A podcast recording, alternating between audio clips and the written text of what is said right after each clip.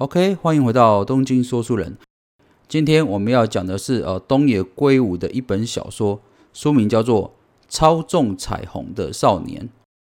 这是一本小说哦，所以说我等下讲的内容啊会牵涉到这个小说的剧情。所以说，如果你啊正打算看这本小说的话啊，那就请不要听这张专辑哦。那如果是啊你想大概了解一下这本小说在讲什么？哦，或者是你已经看过这本小说，呃，刚好想跟别人讨论一下或分享一下看完这本哦《操纵彩虹的少年》的心得哦，那就还蛮适合听这张专辑的。好了，准备好了吗？Let's go。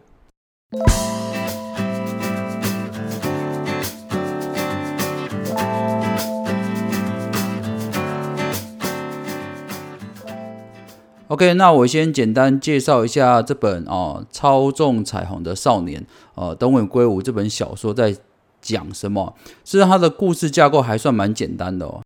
就是在日本的一个中产阶级家庭，一对年轻的父母，那他们啊刚新生了一个小孩，叫取名叫做光流哦。那光流他一出生哦，就跟一般的小孩子不太一样哦，呃，他在一两岁的时候我，就开始对这个。颜色很敏感哦，那到他开始会画图的阶段的时候，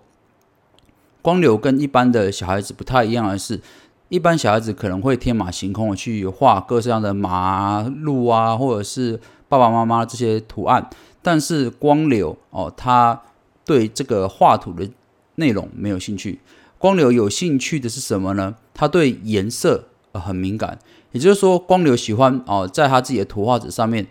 调出哦他想要的颜色，例如说家中地板的颜色、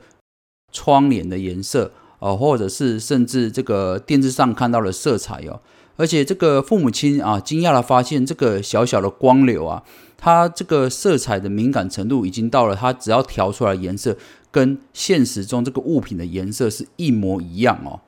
这个时候啊，光流爸爸妈妈就很开心了，觉得这个小光流一定是很有艺术的天分了，长大啊很有可能成为一个啊伟大的艺术家哦。那随着时间的推移啊，啊光流越来越大之后，发现这个光流对光也非常的敏感哦，这也是父母为什么把它取名叫光的原因哦。光流在成长过程中。父母渐渐发现，他在这个求知欲方面啊，非常的旺盛哦。也就是说，光流啊，很喜欢看书哦。一开始可能看一些儿童绘本，渐渐的哦，他开始看了一些连爸爸哦在书柜上的书，他也都拿来看哦。随着时间推移之后哦，光流的知识学识哦越来越高之后，导致出现一个情况，就是光流很明显的是个天才少年哦。他比这个同才的小孩啊更加的聪明啊，而且了解东西也更多。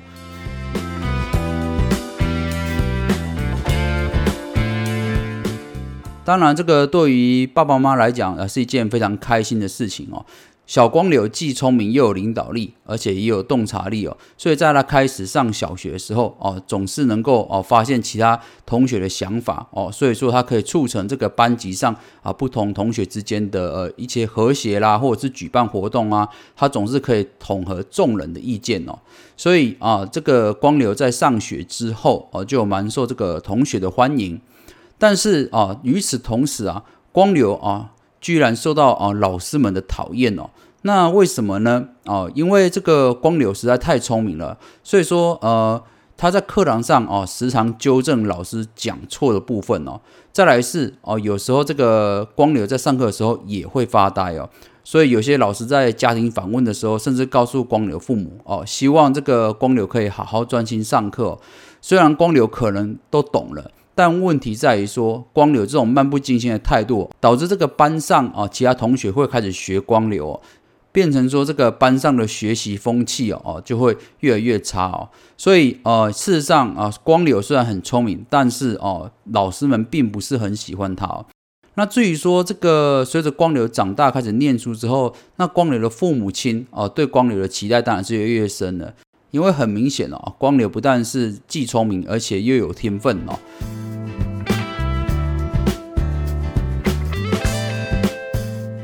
可是渐渐渐渐的，呃，光流的父母也开始感到疑惑和困扰了。为什么呢？因为呃，光流在这个求学的过程中，他的进步的速度实在太快了哦。也就是说，他开始阅读一些连父母都不懂的书籍了，甚至到图书馆借的都是一些非常专精的冷门的书籍哦。在学习一段时间之后，光流也很喜欢询问父母他不太理解或者是他困惑的事情哦。可是爸爸妈妈突然发现，他们渐渐渐渐没有办法理解光流在问什么问题了，更别说是回答了。所以小说中的这个呃光柳的妈妈，甚至还非常困扰，问他爸爸说他是这个笨蛋啊，因为这个他告诉光流爸爸说，这个孩子问的问题妈妈都不知道，那在。孩子眼中，妈妈是不是个笨蛋呢？那光流爸爸也只能苦笑，因为他说：“不是只有你啊，连我自己都无法理解我儿子在问什么问题哦。”所以其实啊，在这本小说这个地方的时候，我觉得啊，东野圭吾讲了一个很好的点子哦，就是每个父母都希望自己的孩子超越自己啊，都是个天才是最好。但问题是，当孩子真的是个天才的时候，可能跟一般父母想的是不一样哦。因为在这个小说里面啊，这个我觉得有一段对话讲得很好啊，就是说当光流这个父母在呃烦恼这个光流啊，这个实在太聪明的时候，很难沟通的时候，那个光流的父亲有一次上班的时候，他同事羡慕的说：“哎呀，你家光流是个天才，真好像我的小女儿，他都已经国三了，连现任首相是谁都不知道啊。”结果没想到他这么一讲之后，光流的父亲内心的苦涩想法是。啊，要是光流也像他的女儿这么单纯就好了。为什么呢？为什么他父亲不再期待光流这个天才呢？其实是因为，当孩子过于聪明的时候，像光流这个样子的时候，他跟父母亲这种天真无邪的教导的时光大幅的缩短哦。因为一般的小孩子在呃国中叛逆期之前啊，青春期之前，基本上都会很黏着父母，所以事实上，父母亲啊跟孩子最亲密的时光。也就是在哦幼稚园、国小的阶段呢，但是光流在国小的时候就已经展现惊人的天赋了，那更别说他到国中之后问的问题，大家都没办法回答，所以导致父母亲觉得跟孩子好像很难沟通，觉得孩子在想什么、讲什么，他们都无法理解哦。于是乎，他们没办法像一般的家庭一样享受这个呃有十几年的这个亲密的亲子时光哦，因为光流就是这么的特殊哦。所以这也是为什么有人说天才总是孤独的，因为他想的问题，他想讲的事情没人理解。同样的，在这本小说里面，其实也是影射这个光流的父母也是孤独的。不但啊，天才本身是孤独的，连天才的父母亲也是一样的孤独哦。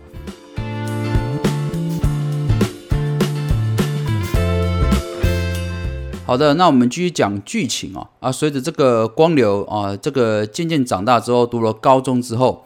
那光流发现哦，它可以啊，明显的读出每个人身上的光，也就是说，你的心情的好坏哦，你心情好、心情差，或者是你想隐瞒什么东西，你身上发出的光都不一样哦。那当然，我们平凡人用肉眼是看不出来的，但是光流因为对这个光很敏感，所以他可以读出这个光的讯息哦。那渐渐的，光流也开始把他的呃吸收知识的方向转为研究这些精密的电子器材哦。一开始父母也不是很理解，甚至还请来了一些这个呃电子仪器的专家来光流的房间看他究竟在组装些什么东西。但是就连专家都不知道光流在做些什么，只知道这是一个比较大型的发电的机械哦。随着呃时间的推移，那光流的准备也到了一个充分的阶段。接下来，光流就在呃一个国小的呃屋顶上面开始用光来演奏他的音乐会哦。啊，你没有听错，用光演奏哦，不是音乐哦，不是乐器哦，而是用光的排列组合来做这个演奏会哦。所以啊，在这部小说里面叫做光乐哦，也就是说，它就是用光做的呃一个乐器哦。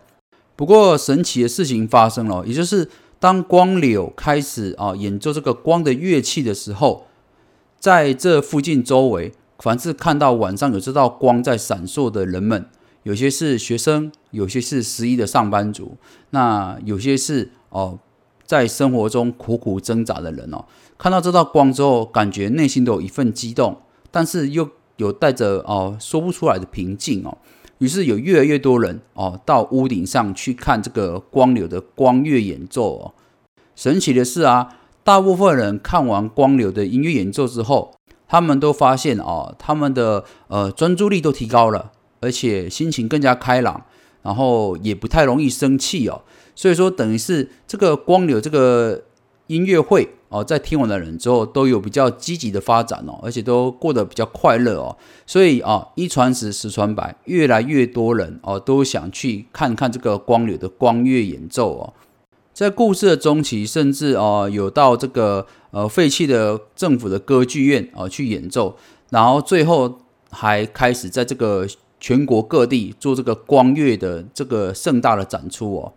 那当然，既然是小说啦，所以呃，故事剧情绝对不会这么顺遂嘛。事实上，这个时候光月哦也开始受到一些质疑哦，有些质疑的声浪出现哦。呃，他们质疑什么呢？啊，质疑光月的人说，这个很多这个听完光月的年轻人哦，如果他一段时间不听光月的话，好像这个就会产生压力大啊、脾气暴躁、无法专注的情况哦。所以他们用这个来推论啊，觉得光月对人有害。斩钉截铁说，他这个跟毒品是一样的哦。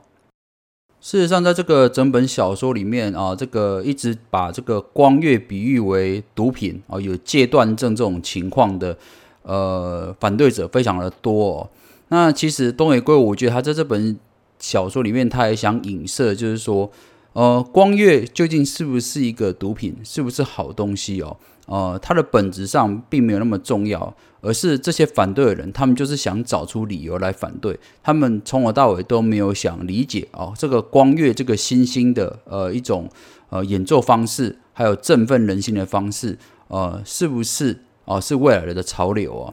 所以啊，这边我也想举例一下，例如说这个呃，曾经有很多研究认为啊，这个爱情中的情侣啊，他们脑中分泌的多巴胺。成分上跟毒品的吸毒化学反应差不多是吻合的，所以难道连恋爱也像毒品一样哦，是一种会上瘾的东西吗？但事实上，我们也看过很多人，他一生中也可以恋爱很多次，或者是跟一个爱人长相厮守很久，难道这样也算是一种吸毒的表现吗？所以我觉得东野圭吾在这边想讲的就是啊，现代社会啊，有很多人在还没有深刻了解一个事物之前，就已经产生了刻板的印象。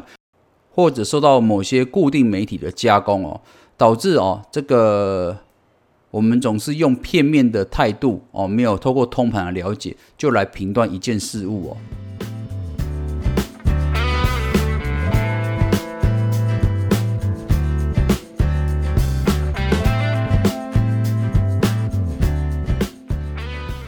好的，那随着这个光月啊，在这个呃。年轻人界啊，或者是这个呃人们之间越来越流行之后，越来越热门之后啊，开始出现了呃发行专辑啦，或者开更大型的这种全国的啊光乐演奏会哦。这个时候啊，这个全日本人哦都已经知道有光乐的存在了哦，那也受到非常多的这个年轻人的呃热爱哦。这个时候啊，出现了两种啊，这个我觉得还蛮妙的这个相关的团体哦。那第一个就是宗教团体啦，这些宗教团体哦，纷纷来拜访光流啊，或者是光流的团队哦，希望光流哦可以这个在这个帮助弱小啊，或者是这个做社区分享的动作，也就是去关怀那些弱势的人哦，然后一起来跟他们举办活动哦。那当然这个听起来是利益良善啊，啊，感觉非常的不错，毕竟是呃帮助弱势嘛。但事实上啊，光流我们一开始就讲过，他是一个非常聪明的人哦。他一开始就看得很清楚哦，他早就交代他的团队说，当哦有宗教团体来邀请合作的时候，千万不要拒绝这些宗教团体啊。为什么呢？因为他们想要找光月的原因很简单，就是因为光月是现在啊是最热门、最有号召力的。那对这些宗教团体来说，不论啊今天是光月还是其他的东西，只要能够号召人心的东西哦，他们就是想要想要掌握在自己手上哦。这个时候，如果你不跟他们合作，他们就会反过来攻击你哦。这个就是宗教的本质哦，也就是排他性哦。所以哦，光流就告诉他团队说。当有哦各色宗教团体来跟我们接触的时候，邀约合作或者活动的时候，都不要拒绝。我们可以一口答应他，但是啊，我们同时也要告诉这个宗教说，我们也会参加其他宗教的类似活动和聚会哦。也就是说，他可能光月会在佛教的哦仪式中演奏，也有可能在基督教哦的团体出现，也有可能在呃回教的信徒之中哦做表演哦。结果在小说中，这些呃各大宗教团体哦哦听到光月哦会跟各式各样的宗教合作之后，便哦松了一口气哦，因为其实他们想的就是最怕光月被其他宗教团体掌控啊。但现在哦光月是跟所有宗教团体都有合作，就不构成威胁了，也没有所谓的利益分配的问题了，所以他们反而就放心了。这也是我觉得，呃，东野圭吾在看透这个宗教的本质的部分，呃，蛮有独特的见解哦。